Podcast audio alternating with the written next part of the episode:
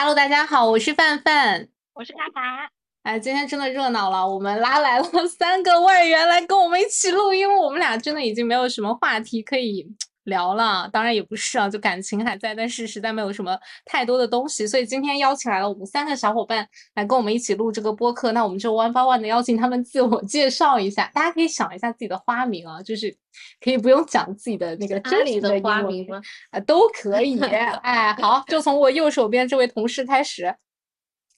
嗯，Hello，大家好，我是 Lucia，呃，然后我是 Alison 的前同事，呃，刚刚讲到花名的话，正好我们公司阿里就是专门有个花名，然后我的花名叫陆霞，听起来非常的土，有年代感。为什么叫陆霞？因为我想找一根跟 Lucia 非常贴近的两个字，所以我叫陆霞。好的，谢谢陆霞。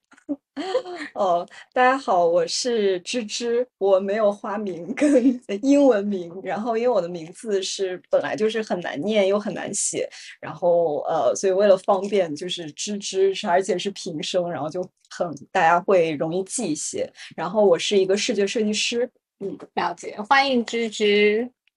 下一位。嗯，Hello，大家好，我是 Ruby，然后我是一个在上海生活的广州人，所以我的普通话比较慢，然后普通话也说的不是特别好，然后希望大家可以就是忽略我的这个啊口语化的这个表述。然后我跟 Alison 是呃同事，然后我跟智智是前同事，对，然后还有跟 Lucy 也是前同事，对，大概是这样子关系，反正是说好巧。听起来就是平时上班还没有上够，下班了一起录播课，也是加班。是平时上班有很多话题不敢聊，是下班的时候才来，就在播客上大聊特聊，真的是。那你还能敢在朋友圈发小广告吗？朋友屏蔽我屏蔽，哎，限公司人，就是说，这个圈其实都串起来，因为我跟卡卡其实我们俩是之前公司的同事。所以就是个同事局，然后千丝乱缕的联系。对对对，然后今天其实我们想聊的一个话题是跟专业选择有关，对吧？就是因为我们五个人其实做的工作都是非常的不是特别的相似，然后大学学的专业也不是很相似。然后虽然我知道高考已经过了很久了，然后高考填专业已经过了很久了，但是我们通常蹭热度都是晚那么半个月，所以我觉得问题不大啊。对。拜个晚年不是挺好的吗？但我一直都感觉就业这件事情，或者是选选专业跟时间，其实并没有特别大的联系。对，哎，但是理论上，我不知道大大家，我们那时候高考的时候，应该这个时候七月初应该已经专业早就都选好了吧？然后我记得是八月都出来了，结果都出来了。对，然后我记得是八月份大概可以拿到那个录取通知书。对，哎，那说到这里，不如大家先。分享一下当年，比如说选专业的时候自己的一个经历，跟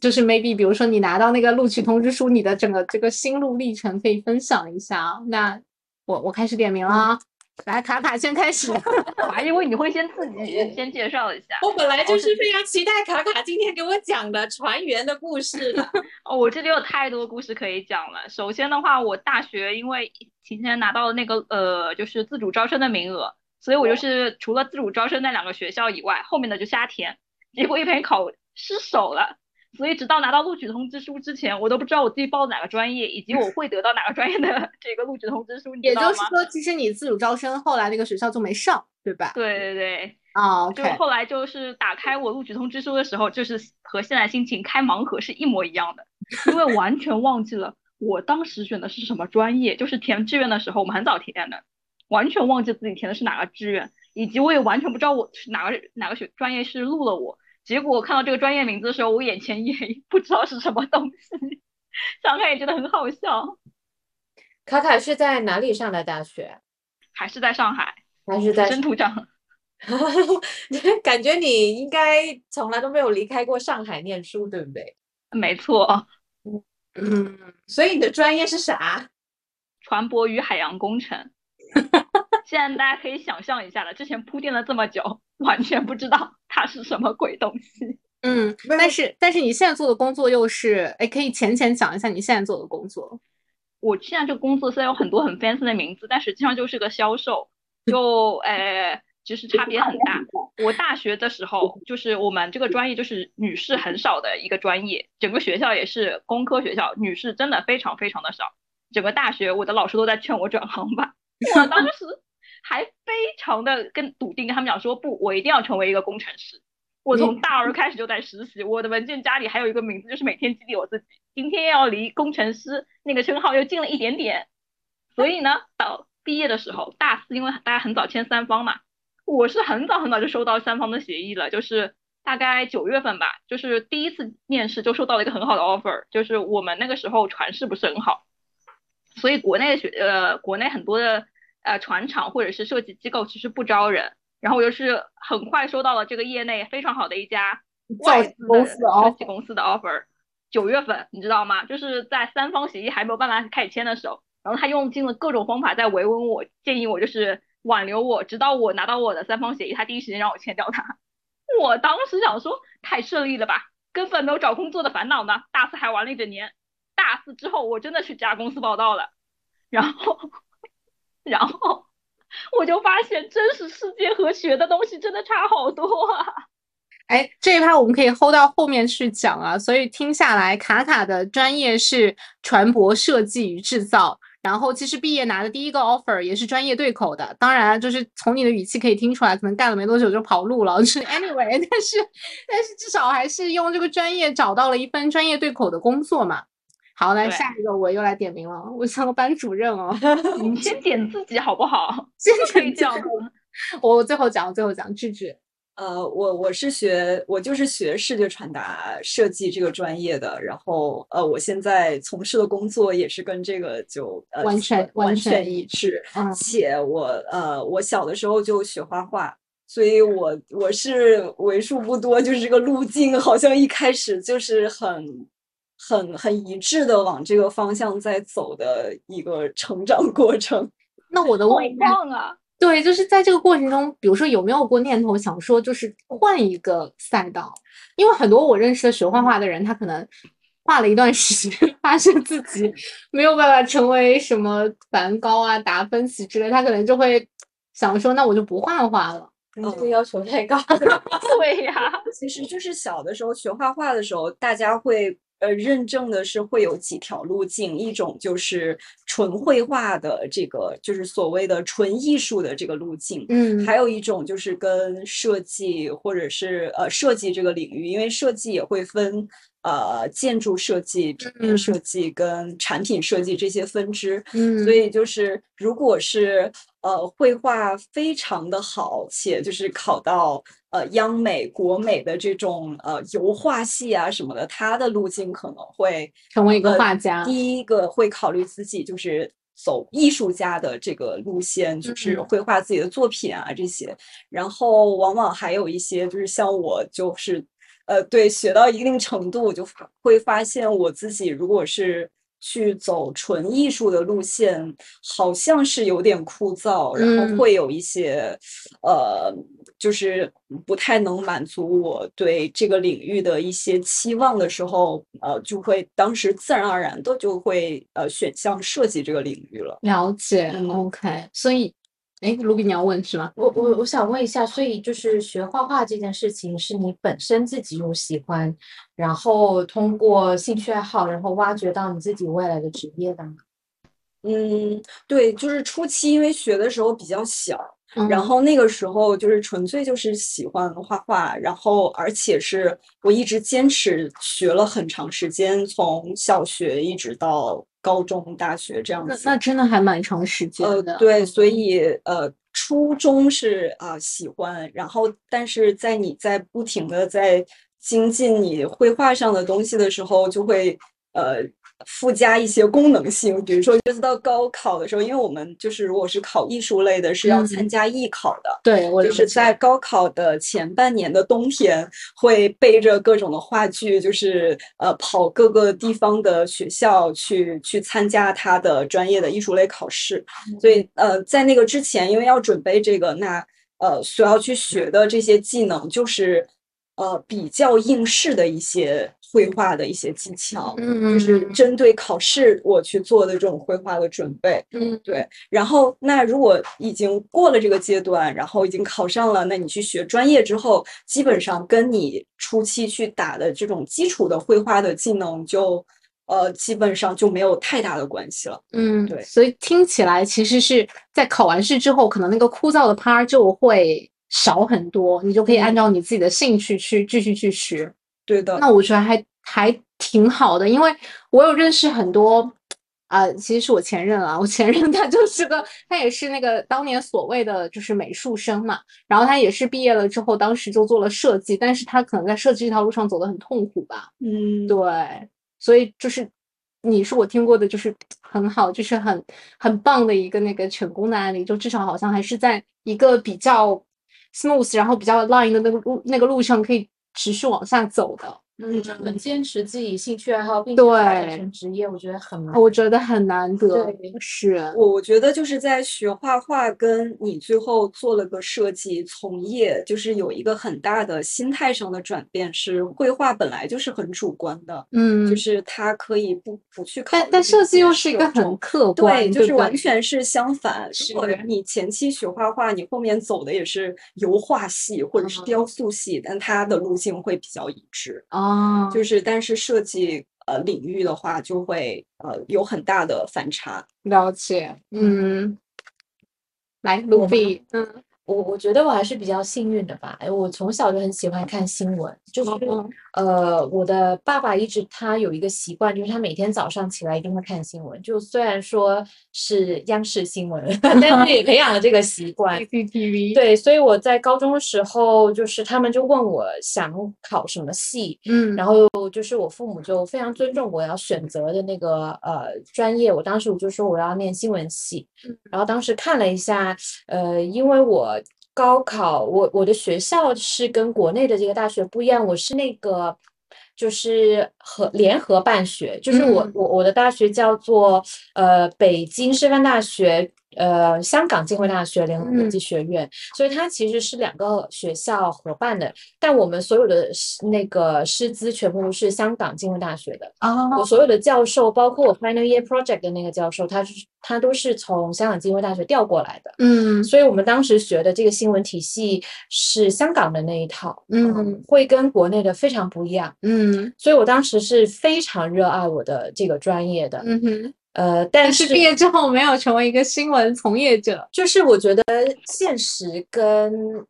梦想永远是有差距的，而且我觉得这种所谓的梦想存在我心里面，我会一直很珍爱它。嗯但但凡它变成了现实，每天在我生生生活中去出现的时候，我就会产生对这个世界非常厌恶的这个情绪。因为当时我身边的同学他们都一去了央视，直在纠结为什么我自己念了这个专业，但是我没有成为那个专业的那个就是就是工作人员，然后他们其实自己也非常的懊悔，而且自己也很内疚。嗯特别是在面对老师跟 supervisor 的时候，他就会觉得说：“哎呀，老师，我很对不起你，我好像学了这个专业，但是我毕业以后并没有从事这个专业，我好像做了一些不对的事情。”所以当时我也有这样子的感觉，就是我好像应该要去先尝试一下，再做判断，说这个行业是不是是否呃适合我自己，然后我再说 OK，那我再决定我要不要继续。了解。但但就是这里可以插一下，因为 Ruby 可以讲他现在的那个职业是什么。现在就是做 marketing 啊，对，然后我就想说，有非常多那个读新闻系，或者是我反正我我我我至少我工作这么多年，看到了很多 marketing 上可能做到什么 CMO 或者 marketing head 的人，大部分有媒体从业者的经历，早期可能都是记者啊，或者是是写新闻的，是的是所以其实还还是蛮对口的。嗯，这不是前段时间那个什么张雪峰说选新闻系就是没有没有任何希望啊，什么就是有说过这个，对啊就现在反而就是学过新闻系的，他可能对一些市场啊、职业的认知可能会更不一样。对，我觉得是的我。觉得，我觉得学新闻其实更大的一个点，但我觉得可能也是跟我当时这个学习的这个环境不一样。我们很多课程，它跟我现在生活当中的一些场景是非常吻合的，比如说嗯像批判性思维，然后还有就是，嗯，比如说道德与伦理，嗯就是这些其实是跟我日常很相关的。OK，所以我并不会觉得说，因为我没有做新闻从业者，所以我会内疚。我反而会觉得说，好像是一个延伸。对，因为你学的东西它并没有就这样消散或者是停滞了。对，啊，是的哦，是的。OK，了解嗯了解。来，卢霞，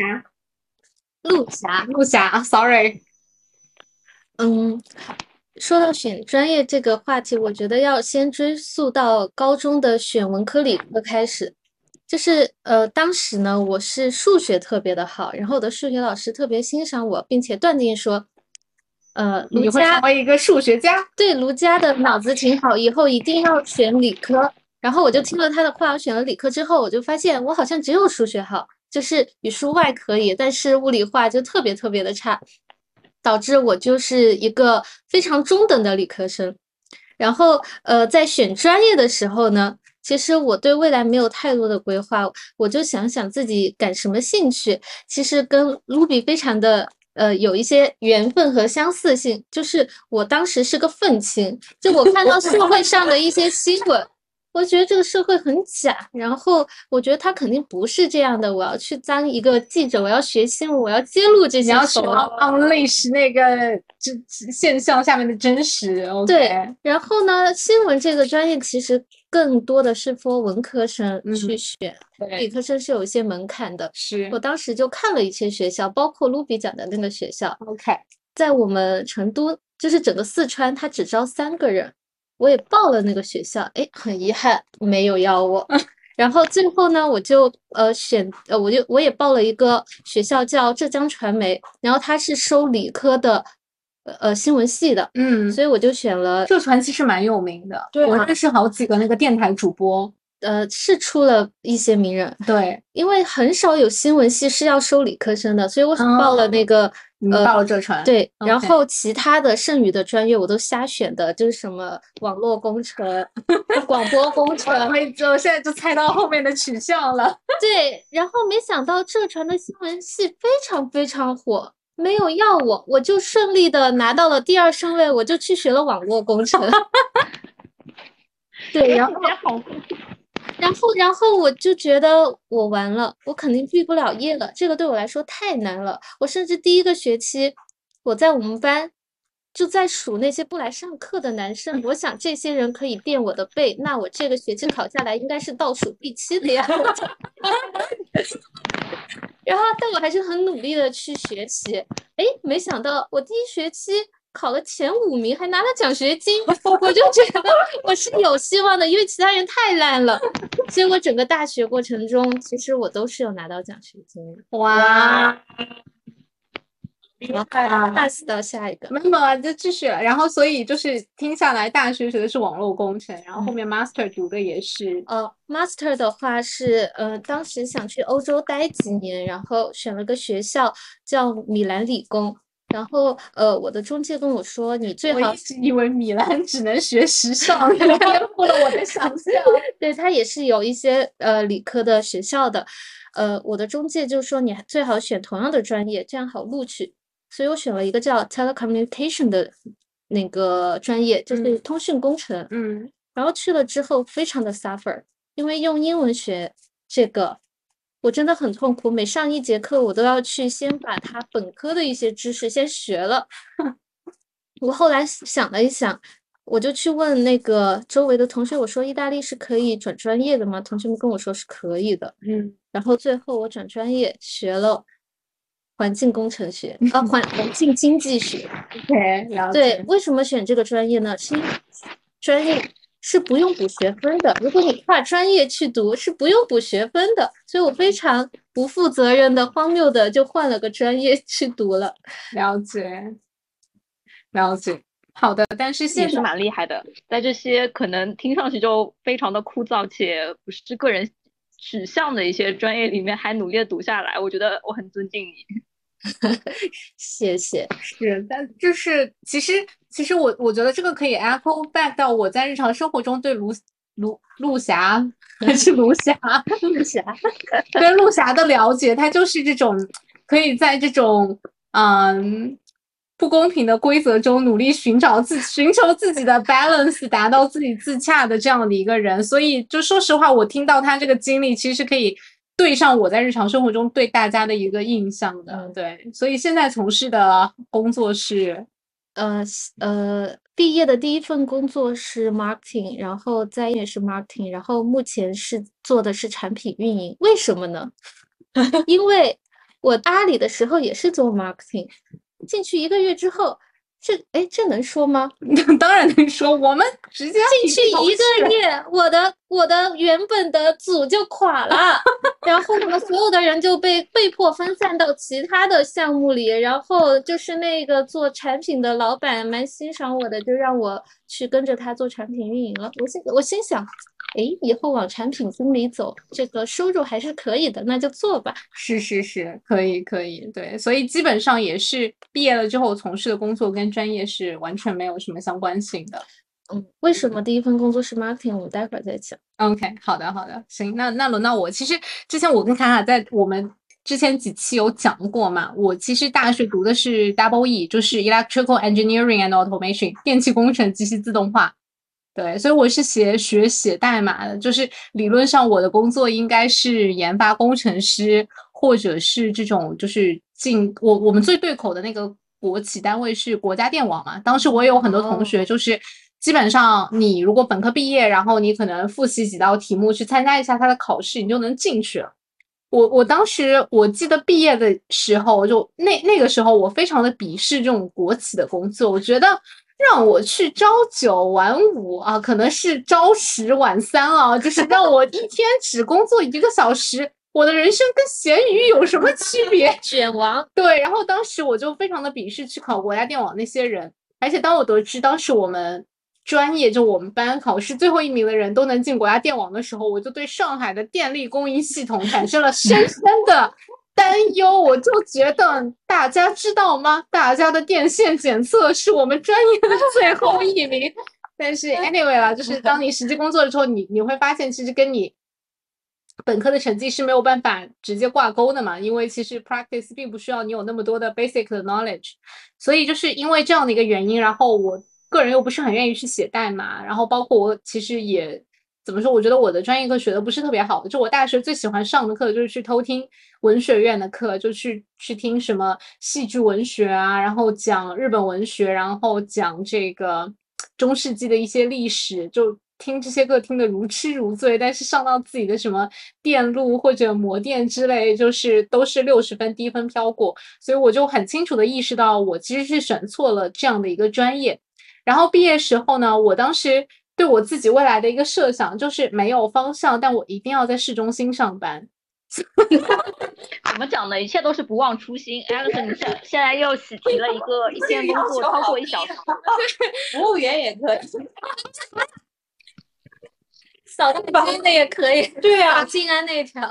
是是是啊，当时咱就是说我思思思路没有打宽到服务员跟扫大街，我真的是谢谢两位了，Thank you。然后那个时候就就投嘛，然后其实一开始我拿到了一家很大的国企的那个 marketing 的 offer。面试的时候，他是在浦电路嘛，就还可以在陆家嘴那一块儿。但是后来我才知道那份工作它是要常驻青浦的。那我大学其实是在上海上的嘛，我已经在郊区。呃，虽然我那个大学已经不算特别的郊区了，但是因为我当时 怀揣着一个要在市中心工作的梦想，你让我去青浦区上班，众所周知，青浦区等于出上海。然后我可能当时就干了两个月吧，我就把当时那个工作就辞掉，然后三方都撕毁了。其实我现在回想起来是有一点点，就是太太急躁了，因为当时如果我再忍一个月，他就可以落户嘛，就落户上海。但当时我想说，我为什么需要一个上海户口？我只想在上海市中心上班。然后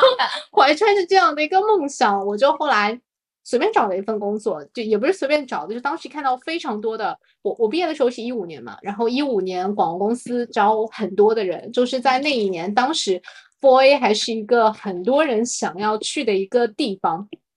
所以一开始我投了很多 Four A 公司的。这个简历，但是可想而知嘛，因为我本科学的是 Double E，然后他们会觉得专业不是特别的对口，所以其实一开始可能就去了一个比较小的广公司，然后是从 Event Planner 开始做起，对，然后那现在的话就是在做 Marketing，就是基本是比较幸运，在乙方待了一年，然后跳到了甲方，然后不断的在做 To B Marketing 做到现在，然后所以我大学的专业对我的工作就是毫无帮助，虽然我在面试的时候经常会。很刻意的强调我是工科出身，然后说哦我很有逻辑思维，但是但凡只要知道我的 MBTI 之后，就知道我根本不会用逻辑思考。但是 anyway，对对对，嗯，所以就是呃，如果回归到最初的话，呃，我也想问一下卡卡或者是。嗯，志志，我我们大家如果再回到原点，有这个机会去重新重新去选的话，你们还会就是选择同样的这个专业吗？还是说，如果把你放在原来的那个原点，你会选择怎样的专业？然后，如呃，也也想问一下，就是大家跟当时家里就是商量这个专业的时候，有一些怎样的冲突，或者有些怎样的故事吗？嗯。要不卡卡你先来。哦，从我的角度来讲的话，其实我还蛮喜欢这个专业的，就是它跟我的性格实在是太相符了。对，就是虽然它是你乱选的一个专业，对吗？对，就是这个 INTJ 嘛，本来就是建筑师性格，然后我实在太喜欢工程师这个思维方式，就是发现问题、解决问题，这个直到现在都是我工作的准则之一嘛。就是我不去思考别的背景故事了，只是发现的问题，我解决这个问题就 at the end 了。所以我觉得这个专业其实本身跟我的性格是完完全全相符的。那然后第二点的话，就是我这个工作第一年的也不是第一年吧，就是我反正就在那个公司就做六个月啊。就是我一开始进去的时候，我先是去画结构图，然后再去给别人的图挑毛病。这样的事情实在太适合我了吧！我只能这么讲，说这个职位其实如果从性格本身来讲的话，是我理想中的职位，我理想中的专业。我觉得你好适合去我们公司做审计啊！没有审计这件事情，我觉得 本身也是非常适适合我这个性格的。我实在太适合做这些职位了。就是在我呃现在回顾的话，这些其实都是非常符合我个性和生活方式的一些职。职业选择嘛，只是年轻的时候也没有发现，所以如果给到我的话，就是要么就是高考的时候好好考，就是达到我 自主招生的那个那个把，也就差一分了；要么就是。那你本来那个专业是什么？就是你差一分的那个专业是什么？呃，华政律师，我觉得呃，虽然 我这两年的你真的，对我跟你讲说，因为我整个选专业的过程，我爸妈是完全是放权给到我的，所以大概从这个我高三开始，我是很认真在想，说我应该适合什么样的职业和职业发展的。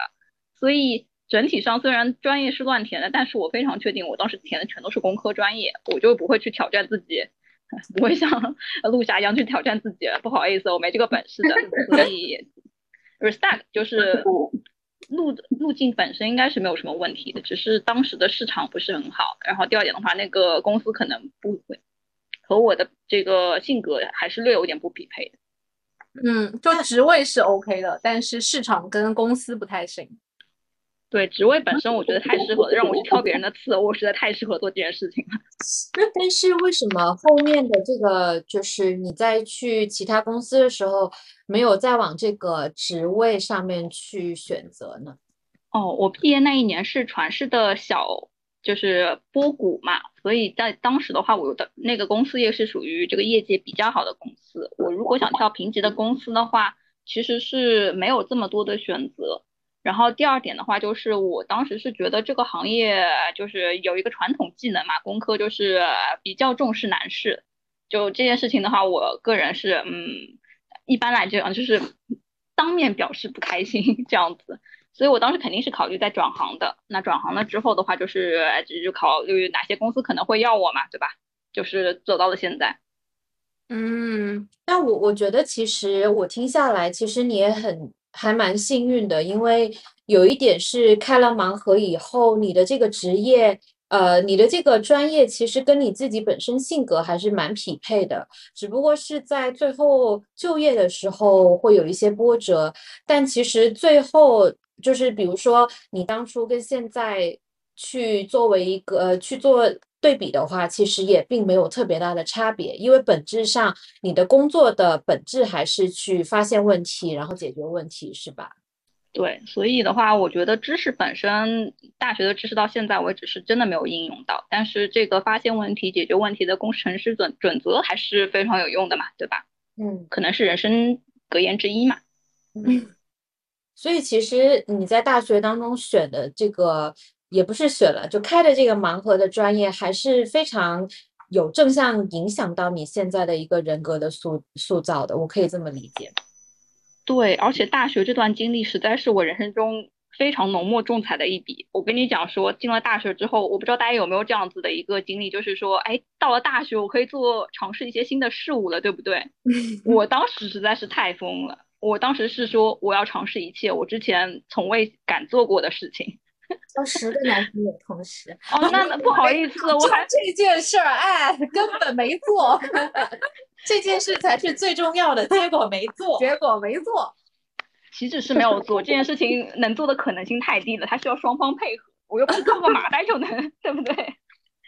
哦，我印象中我最忙的一年，可能是我一天只睡了五到六个小时，其他的时间一一边在学习功课，就是我们这种工科的 workload 是很大的，就一年可能是六门这个这个力学课这样子的这个学业的压力。那第二点的话，我很早就开始做实习了，然后实习还有压力，我一天就可能一周的话要逃三天的课，哎，反正跟老师讲一讲，反正我要逃课，然后晚上去补课，然后还有的话，我还带了什么创新项目，我跟你讲，我当年的真的是很丰富，还做了什么，还带我下一届的小小小朋友们，我去做辅导员，哇，我一天也不用去睡觉了，哎，但是大学这个尝试所有新事物的这件事情本身，还是给了我很多的选项的，就有些事情我真的是懒得去做的，我觉得还蛮有意思的。嗯，我好不一样。我大学就是 do nothing，你谈恋爱去了吗？谈恋爱，对对对，focus 在恋爱脑。然后当时因为大学那时候的男朋友可能他就会比较抗拒我去参加一些社团，认识一些其他男性。然后我当时竟然也 follow 了他的 instruction。嗯，对，所以大是年轻。所以 anyway，对对，这是后话了。对，好呀，那听下来还。很一致，我只能说就是就是出其不意的，好像那个专业对你之后的工作，包括你整个人生的思维方式，还是有很大的影响。嗯，对。而且我我其实我我一直想说，我在认识卡卡之前，我没有见过卡卡嘛，所以我我的从我的自己认知，我会觉得选专业或者是就业，其实三号还是会受到家人的影响。嗯，是。对，但是卡卡和我说完以后，我就觉得竟然就自主权全部交给他自己，而且还开了一个盲盒，所以你的人生起点是从这里开始的。我觉得就是一路向上，然后也没有一个特别大的一个波折，我觉得蛮好的。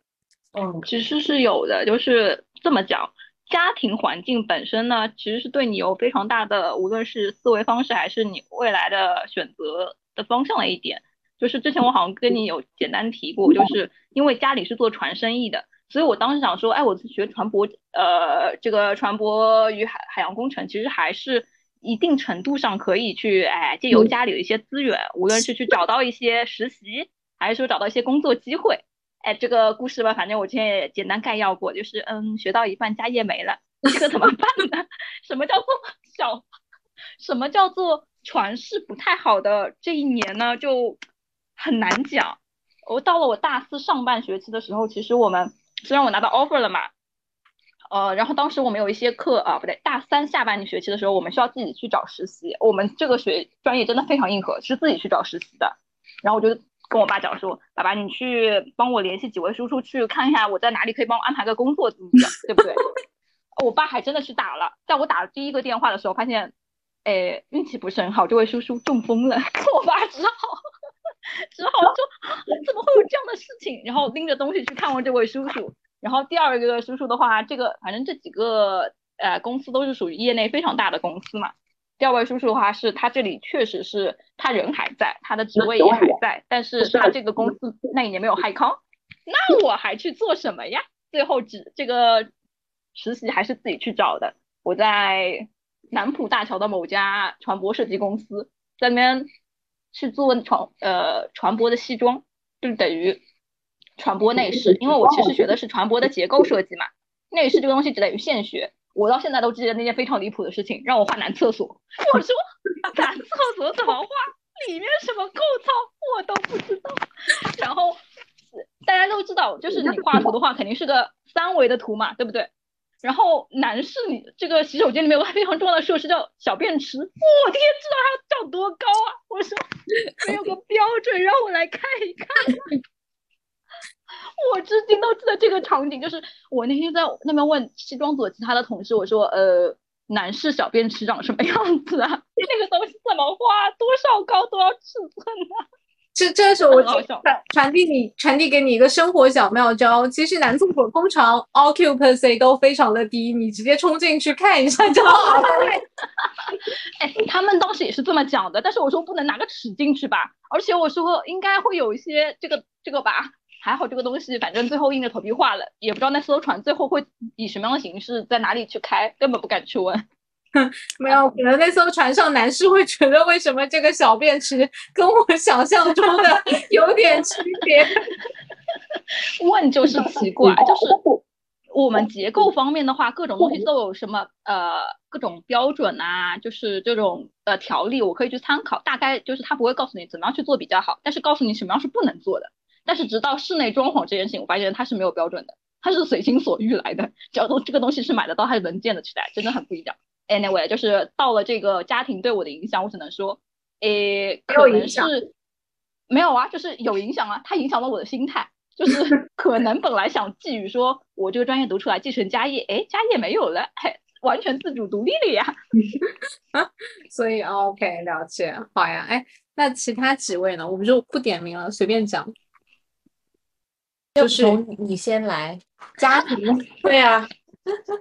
可以啊。就是我就是当时，因为我是江苏人嘛，然后大家都知道江苏高考就是很卷，很卷。对，然后我我是江苏下面南通，然后就是南通它可能更卷。对，它就是，比如说，如果你是在南京这样的江苏所谓的省会城市啊，虽然很多人说南京是灰京啊，但是 anyway，就是如果你在南京的话，可能说你的升学压力还没有那么大，然后你的老师对你的 push 不是那么大。在但在我们那样的一个地方，然后当时上的又是我们那最好的高中，所以基本上老师就会特别重视数理化，因为他觉得数理化是我们这种。小镇做题家可以杀出重围的唯一路径，因为当时我我直到现在都印象很深刻。我们的班主任会说啊，就是说南京那南京那边的学生，呃，哦，上海那边的学生，他们可能语文啊、英文会比较好，但是物理化学一定是做不过我们的。所以我们就主攻数理化，所以我高中那时候就是也就是选了理科嘛。但是为什么学理科呢？完全不是从自己的这个性格或者是 pers perspective 来选的，只是因为所有人都觉得它好。然后那时候还有一句很流行的话，就是学好数理化，走遍天下都不怕。所以我有一个问题，就是我觉得这句话本身是没有任何的疑问的，我也觉得它是可能这一方面是有一定道理的。你觉得？现实生活和你老师讲的这句话有有区别吗？我觉得老师这句话是对的，但是主要的问题是在于我对数理化没有兴趣，对，所以我学习阶段是，所以相当于是高中和大学其实都是完全顺应了当时比较流行的一些专业，我就去选了，因为可能我的姐姐就我家族里的那些其他的小孩子可能比我大个三四五岁，大家都是学。一就是通信工程啊，或者是 Double E，或者是跟航空相关的，就大家都非常的想要在毕业之后迅速的加入华为啊、阿里，就是哦那时候还没有阿里，就迅速的加入华为啊、百度这种公司做研发工程师，然后可能年入百万这个样子。所以当时受到了这样的一个思想的影响，所以大学那时候我所有的 基本 Top Ten 的专业都是理工科，然后都是跟 coding 相关的。但是真的大学去上了以后，我就发现我完全没有兴趣，我反而对文学类或者心理学类会更有兴趣。对，嗯所以家庭对我的影响就是，我之前不知道我还有其他路可以走，因为我身边所有的路都是那么一条路。嗯对，我我是觉得，其实，嗯，somehow，我觉得家庭给你的这个帮助，其实是在他们的认知范围内能够提供给你。是是是所以，很多时候就是我们在那个阶段，其实能知道的东西特别有限。嗯不像现在互联网比较发达，你要去找一些资讯，或者是你要去考虑一些东西的话，它影响你最终做的这个决策的因素有很多。嗯，但你当时可能做这个决策就比较简单，就可能是呃，老师说了一句话，他可能就会决决定你未来的这个方向。是是我觉得，很多可能是我们的那个，就是我再往前那几年，大部分的家庭很有可能都会发生同样的一个事情。是，当时我记得很清楚，我觉得我们专业应该有，基本上大部分的女生毕业之后从事的都是和本专业是完全没有任何联系的，对。嗯但是做 marketing 的的确也是很少了，就误打误撞走了这条路。嗯，那智智呢？智智当时选专业的时候，家里人有没有一些建议？哦，我觉得就是家庭对你你的一些选择的影响，有点有点是两者的一个博弈。就是如果父母在有些方面他掌握了很多话语权或者嗯是什么，他可能会想要控制说，就比如说呃造船的产业，他会希望自己的孩子将来有可他甚至都没希望他是孩子 自己想要继承。我自己瞎想不行吗？我难道不能有这个 dream 吗？啊，非常好。是，就是会有，因为确实是，呃，他们掌握了这些资源。嗯他如果你选择相同的路径了，他真的是会可以帮到你帮到你很多。然后，如果他们没有这种资源的话，那这个有的时候往往主动权就交到你自己手上。就有点像之前袅袅跟李雪琴都有说，他他们小的时候学习很好，就是因为他学习好了，他他爸爸妈妈就不会管他，会给他很多自由，然后他就觉得哎这样挺好的，那我就好好学习，就是是一样。哎，我的我我觉得我们好像都是这样，哎，就是爸妈嗯只要你的成绩还 OK，然后你嗯在那个基础上提一些过分，也不是特别过分的要求，但爸妈就都会答应。是的，对嗯是，然后因为我我就印象很清楚，我小的时候刚开始学画画的时候，就也是在一个画室，然后我刚在学习没有多久，呃，在学画画的初期，我妈妈会陪着我一直在那里，就是她可能会看着我画，在就是她有空的时候。然后他就会不停的在说啊，你这条线好像没有画直，啊，你这里是不是好像老师说要这样画？然后就是有过一次这样的经历，然后我会特别的不喜欢，然后我就比较很感谢的是，那个时候我的老师就是有提醒我妈妈说你。你把他送到这儿来，你就可以走了，你不要去指导他任何怎么的事画情，是吗然后就是你让他慢慢自己画就好了。然后就后来就是我会画的越来越好，然后他就再也没有干涉过啊，你这里是不是画？就是他已经没有这个立场再来去呃，因为你的水平已经高过他对，然后就嗯这个就是有一个有一个这个自由度就产生了。嗯，然后在后面，因为呃艺考的话，就是要提前做准备嘛，所嗯以我是可能会比较好、比较早的，就是已经有了这个路径，然后去做这样的准备，呃，包括专呃报什么样的专业，因为当时准备的时候，设计如果是平面设计的考试，它会考像那种呃。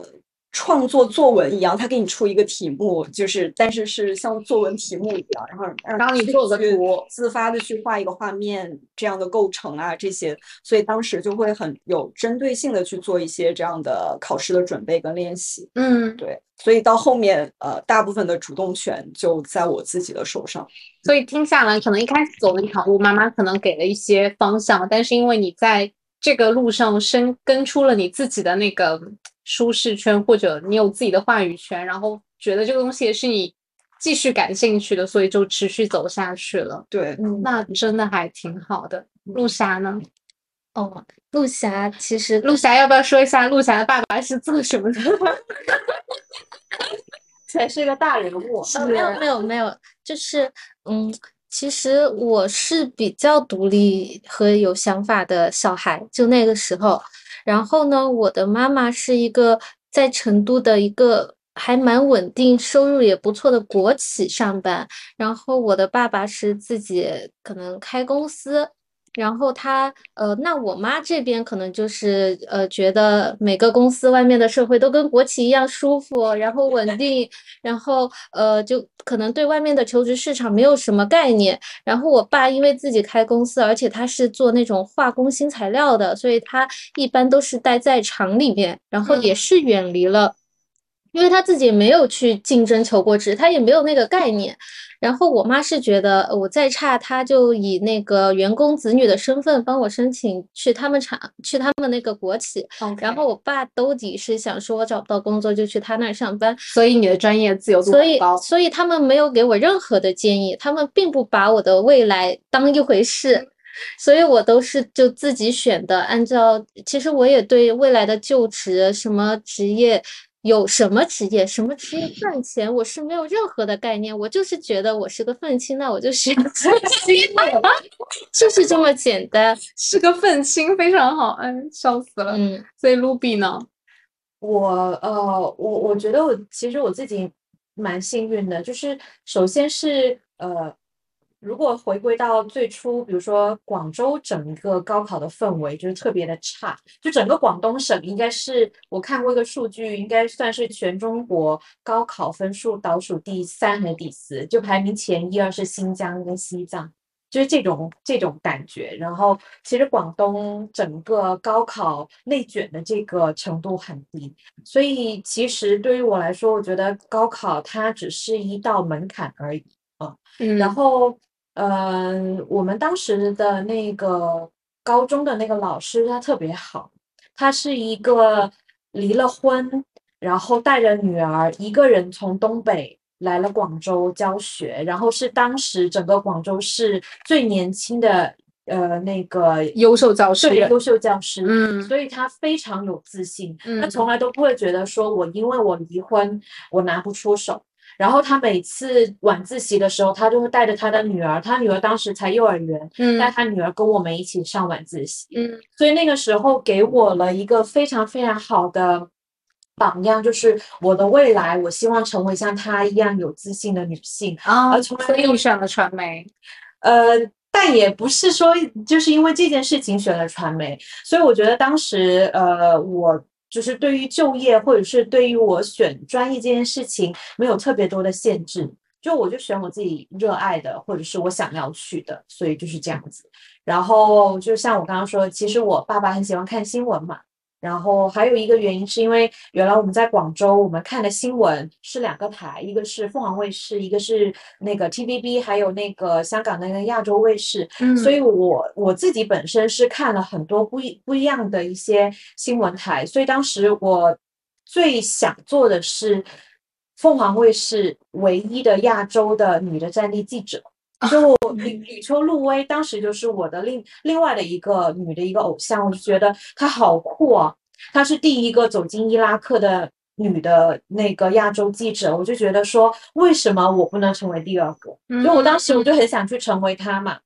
但是就是我在选这个专业，甚至到现在我从来都不会后悔，是因为它永远都是我的一个梦想。就我觉得这个梦想是支撑到呃，我可能一路走来，我都觉得说新闻这件东西，它是永远都会存在，它就像空气一样，对于人来说是一件很正常的一件事情。嗯它无论是娱乐新闻也好，什么国际这些新闻也好，它都是很自然存在的，它不需要有一个很专业的人来去做它。嗯只要有一个像 Lucia 一样愤青，我有对吧？我有发现世界的这颗心，然后我想去做。其实记者他哪里都有，我我一直都是这么认为。所以我觉得选专业这件事情，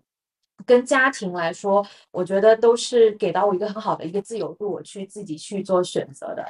了解对。对，那听听下来就是，呃，家继承家业，然后偶像的力量，然后兴趣的爱好，愤青 and 盲目，我也是随大流。认识了。OK OK，了解了解。哎嗯那我觉得听下来真的很，我我我就是，其实从去年开始，我就一直会经常会感感叹那个人人与人之间的那个生物多样性，因为可能我之前接触的我的一些 生物的多样性，说实话，当时我记得我我上了。专业嘛，那你跟同寝室女生其实大家都会交流嘛，就会问说，哎，你为什么会选这样的专业？我的一个发现就是，我们这个专业的女生跟我都是一样的思路，基本都是可能就是摆那个时候，然后说可能写代码会是一个很好找工作的一个出路，所以就盲目的去选择，但是没有想过这个专业到底适不适合我，是不是我想去做的一个事情。对，那当时大家的专业，大家会聊天吗？就是比如说其，实我还蛮好奇的，有一点不好意思，就是呃因为我一直在讲说，年轻的时候就能知道自己喜欢什么和不喜欢什么，其实是一个很幸运的一件事情。就无论是你在选择专业，还是说你在在工作的时候，很多人是真的没有尝试之前是不知道自己喜不喜欢这个这个点的。嗯嗯，但我感觉现在年轻人好像比我们更早的知道自己自己喜欢什么？对，是对，因为他有很多渠道来吸收知识，然后来判断自己是否喜欢。真但但我羡慕那两天看到一个论调是说，现在年轻人的偶理想，比如说我们小的时候的理想是什么？成为科学家或者警察。现在我们大家就是聊一聊大家小时候的梦想吧，待会儿。可以可以，战地记者，战地记者、我是天文学家，天文学家、是理哦 龙虾小村。我我我你可以在市中心干活。笑死！等下过不去，我真的快要笑死了。我小时候梦想是演戏，因为那时候看那个《还珠格格》哦我就很羡慕赵薇，然后那时候就很想说，我也想做一个演员去演戏。对，卡卡卡呢？哇，我这个简直不好意思讲出口。快说。厨师吗？到高三的时候，我的理想是想做一个肛肠科的医生，菊花杀手。可以为什么人切痔疮？而且这个科也太离谱了吧！没有啊，就是神讲就是，首先呢，是我因因为我小的时候成绩还行，然后成绩还行一上海是有一模二模嘛，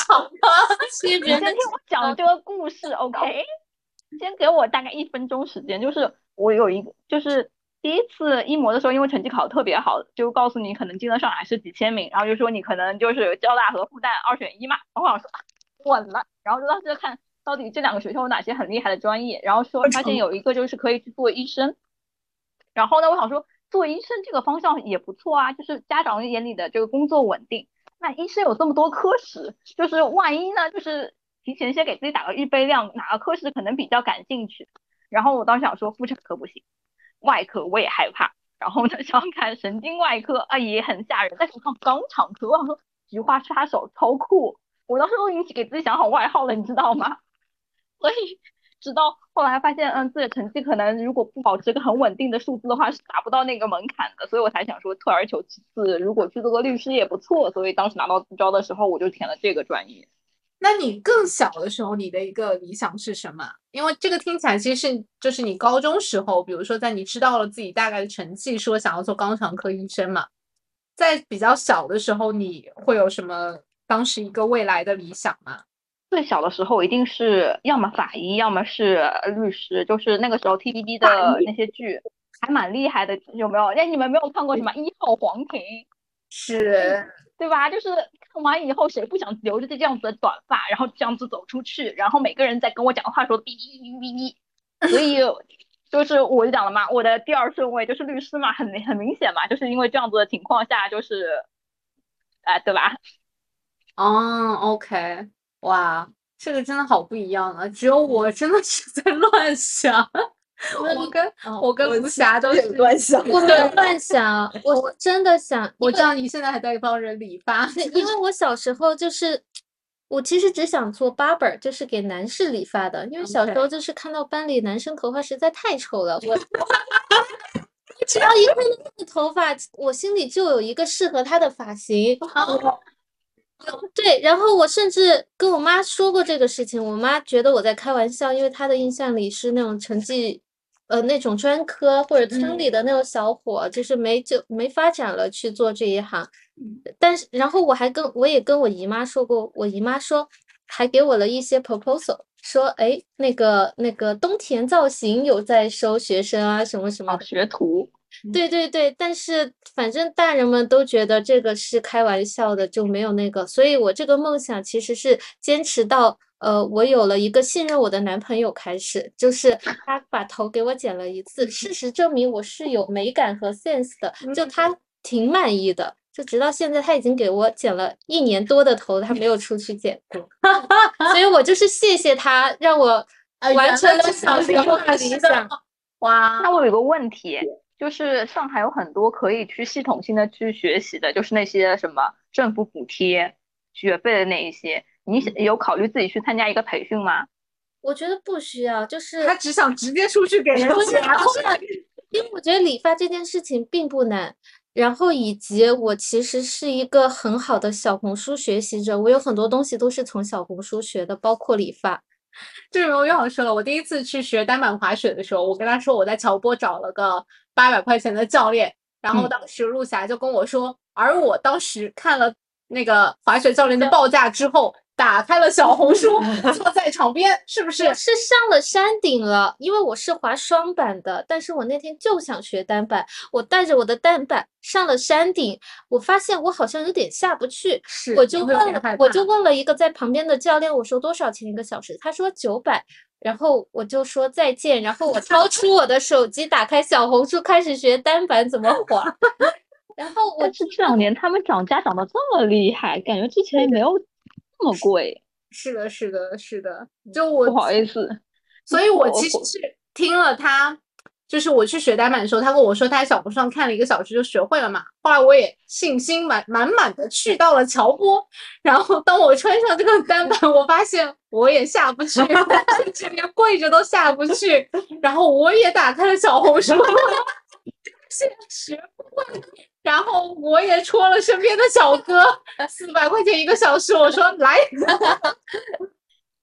但我我其实对 barber 我有很好的印象，是因为有一次，嗯，我我结婚了嘛，然后我跟我老公去澳门，然后那个时候是还是在疫情的时候，然后我们去澳门的那个街上，它是那种非常生活的那种小区，就是你完全想象不到在那个地方会有一家 barber shop。然后当时我就看见有辆非常酷的机车停在门口，然后我就问我老公说：“你要不要进去剪个头发？”然后哦，所以它是机车里面，然后是一个理发店。没有没有，他就是他他是一理发个店店外面是个停机车，对停了一辆很很酷的那种机车，然后我就跟我老公说：“我说你进去剪个头发，你让我在外面拍个照吧。”然后，但刚好他确实是想剪头发，我就说你要不去体验一下吧。然后就坐在里面，我就觉得，呃，那个 barber shop 给我的感觉特别好，就是那个理发师他是个斜杠青年，就他不仅仅是理发师，他还是个健身爱好者，他也是骑机车的，但同哦时他也是就是养宠物的人，所以他是一个非常多斜杠的一个青年，所以我就觉得 barber shop 给我的感觉特别棒，而且他的那个地方，呃，是一个很放松的这样子的一个环境。嗯。然后刚好就是过了呃没多久，我就听了一个播客，那个播客说，就是在美国当地，特别是纽约这种地方，barber shop 是非常非常重要重要的一个角色，因为 barber shop 它是整一条街上面所有人的家庭医生，嗯。因为只有在剪头发的那个时候，那些呃剪头被剪头发的那些人，他会跟这个 barber 去说他自己的身体状况，然后所以他坚持了 part of 心理咨询对，exactly，对，所以他其实是会收集了很多这些信息以后，他去药房去帮这些人去采购药，然后再给到他的这些顾客。所以我觉得，就是我对 barbershop 这个这个理念，我是特别喜欢。哦就包括在那个昌平路也有一家 barbershop，里面的那些发型师，他也是那种很酷，就看起来我是不敢走进去，但是就 潮人恐惧 说到潮人恐惧症，我那天走到武康路，我这画眉那个椅子能不能不要朝着大马路摆？包括素颜没有化妆的时候，我不希望他们喝着咖啡，他们很矜持，看着我邋里邋遢走过去，笑死。对，所以我就觉得说，嗯，其实我还蛮想看见有女生可以做这个职业，因为我从来没有见到。是是是。说到这个，我其实想，就是我觉得陆霞，我其实没有当面夸过她，但她真的是我见过的最会从小红书上学技能的人。因为我四月份去巴厘岛潜水嘛，然后那其实是我第一次直接进大海去潜水，然后当时我非常的惊讶，因为本人就是把那个救生衣系得非常的牢，但是 老外他就是那个救生衣根本不穿嘛，因为海里浮力很大，他然后也不是很深，可能就是四到十米的一个深度，他们可能就直接就下去了。嗯然后我当时就跟陆霞说：“我说我第一次跳下去的时候，我是在穿着救生衣的情况下，还在那大喊救命，因为就是有一点点那个水的恐惧症。”然后陆霞当时后来回来以后，就给我看了她原来去出去玩的照片，以及她跟我讲了，就是她当时也是看到别人不穿救生衣跳下去了。我们陆霞的心态就是，陆霞自己说，哦，我就是，呃，我也是跟老，我也是在巴厘岛，然后跟老外一起去浮潜，然后我的概念浮潜就是人飘在上面往下看嘛，然后我就是非常按照我的想法跳下去往下看，然后我发现我往下看的不是漂亮的鱼，而是游的很好的老外。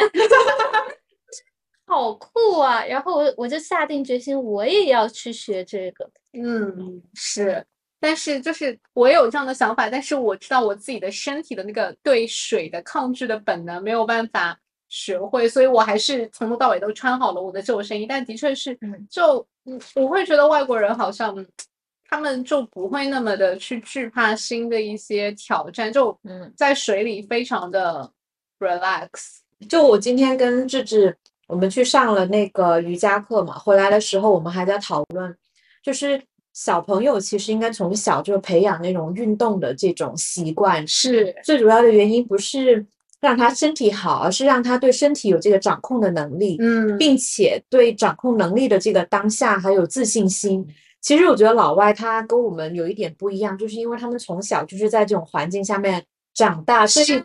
所以他们很不会害怕，对，所以他们其实本身就很热爱做这件事情，并且对自己身体非常了解，所以他们就就感觉说，哎，我好像潜水也 OK。嗯，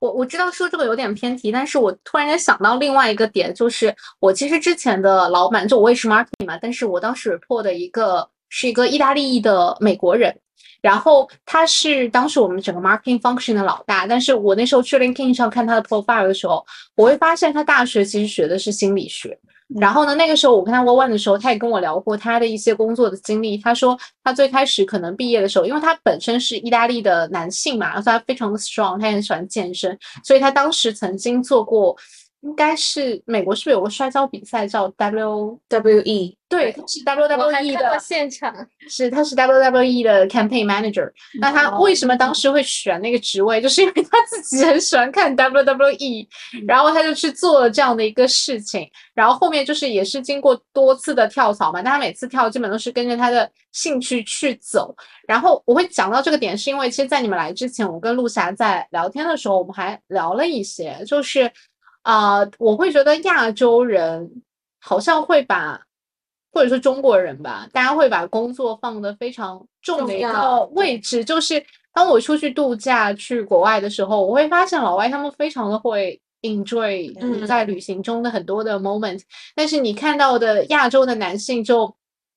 要么在吃不费早餐的时候大谈特谈自己一千四百万的煤矿投资生意，或者就是旁边搂着一个，就是你看两个人都不太会健身，就是去就是摆拍照片，而不会去融入当地做一些 explore 的那个项目。然后我就在想，那生活的意义就究竟是什么？其实看起来两种方式好像都是对的。就其实有一点可以 call back 到我们今天的主题，比如说像我当年选专业的时候，我就只是根据社会的一个期望去想说，这个专业可能 potential 可以让我挣到很多的钱，但是最后我也没有用到这个技能。但我相信有很多跟我一样的人，他可能最后就 follow 那一条路，他并不喜欢这个职业，他不喜欢做这个事情，但因为这个事情可以让他挣钱，所以他就去做了。然后。你当你问他你的生活有没有什么其他爱好的时候是没有的，他的生活只有工作。呃，这个我加一点，就是我觉得原因是因为，呃，这是这是从小的一个概念，就是中国的小孩他可能爸妈会让学习占据他所有的时间，包括正常的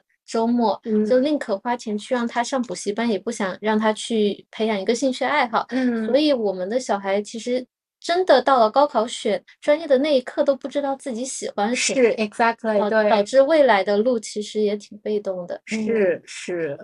那我我我会感觉有些时候其实不一定是家长他不愿意，很有可能也是学校他跟家长说，哎，你那个小朋友要来补习了，那他本来想要去做的事情也没有办法去完成。嗯嗯，就是双向，我感觉有很多时候，但我我是有感觉到现在。反正我了解到的很多小朋友现在会好很多，对，现在会好很多。对，家长还是看得非常开，对，会刻意的培养他，至少有那么一两个拿得出手的兴趣爱好。对，你看看你这样子，我家长，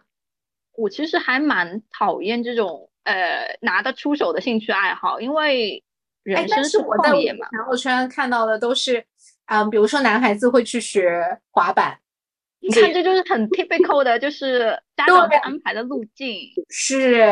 是，就还是还是还是抱有一些功利性在背后的，对。但有总比没有好啦。因为我今天还会跟他讨论那个点，是因为我最近有发现，当你在嗯 dating 一些所谓的大厂男士的时候，你会发现他的业余生活就是不知道在干嘛，就是 睡觉。睡觉，哎，对，睡觉，打游戏，对，然后我就会觉得说，Come on，就是你的人生除了挣钱，已经没有其他任何的愿望了吗？就这，这是可能放前两年我会我很赞同这样的生活方式，但是现在我就会觉得说，这这个命不如把寿命分给我吧，我想我想多活几年。是的，所以我我也其实想说，嗯。我我并不觉得说我们当时在高中的时候选择的那个所谓的专业，跟你之后的人生和呃抉择，或者是人生的就业有些怎么样非常紧密的联系。我觉得它肯定会影响你去后面去做判断，但三号我会觉得它是塑造你整一个人的。这个世界观的其中的一部分，它很重要。呃，我们要去正视它，但我也觉得不要太过的焦虑。我觉得就是走到最后，就是船到桥头自然直，就是永远都会有一个 alternative 你可以去选择的。是是是，我感觉这个是一个不断的认识自己的一个过程。嗯，呃，我周五有认识一个呃小妹妹，她。他的故事就是我还蛮震惊，就是我觉得现在的年轻人其实他他呃在那个呃本科的时候，他学的是生物工程，并且是同济大学的生物工程，就是他。呃，学习也很好，他考上的。但他选择这个专业的时候，他也是之前他喜欢读弗洛伊德，然后对这个生物，然后这个神经、大脑神经这些方面很感兴趣。然后他选择了这个专业。但他真正学的时候，他会发现，他每天大部分时间要做的事情是绑小白鼠，小白鼠做实验。然后他就会有一些冲击，他说啊，为什么我真的实际在学的时候是是这样的呢？所以他毕业了之后，他就他很勇敢的就把这个全部就放弃掉了。然后他有了一年的像现在流行的什么 gap year，他就自己去旅行，因为他很喜欢那个呃三毛，然后他就跟着这个路径，他就自己到国外呃旅行了一圈，回来之后。他就觉得他自己很喜欢画插画，嗯，然后他现在就成为了一个很好的插画师，呃，插画师，嗯，然后我就觉得就是这个过程，你说他是不是会很后悔他之前的选择呢？也可能不尽然，就是他经历了这个之后，他慢慢的知道他自己是想做什么的。他现在就是非常喜欢画画，而且他又不是科班出身，但是他又画的很好，对，又画的很好。我就觉得这个就是其实有的时候你看似前期。给自己做了一些不相关的事，是或者是你前期给自己做了很周全的这个计划，也许到后面你就会发现跟你想法不一样。嗯嗯，我我觉得其实我我我觉得中国人，或者是说我我们这一代可能还是会有很多这个，就是时间上被压缩，就是我们。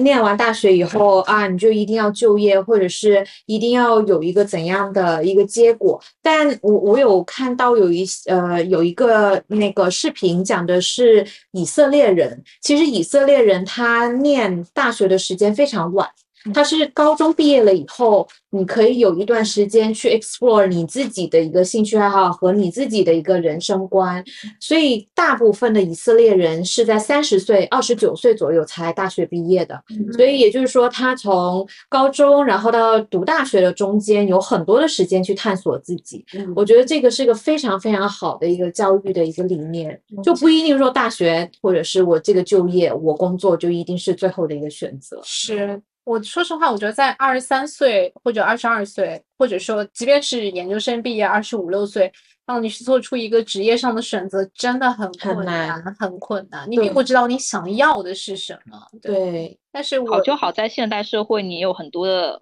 改纠错的机会。是，对，是，的确是。而且我很同意就是说的那个话，就是你可能怎么怎么说，就是。就是这个 practice 好像可以应用到你人生的很多方面。当你觉得你可能好像似乎看起来是浪费了一些时间，前期走了一些弯路，但是我会觉得没有那些弯路未必可以走到今天的这个地步。那些弯路是必定要存在的。对对对，是。哇，这个主题一下子就升华了啊！咱就是说，好呀，那今天就聊的差不多啦，所以下一次，嗯。我觉得很希望露比跟智智可以 啊，officially 的加入我们以及陆霞，这样我们这个小播客这个每次的内容就有望了，好吧？好，谢谢大家，谢谢，拜拜。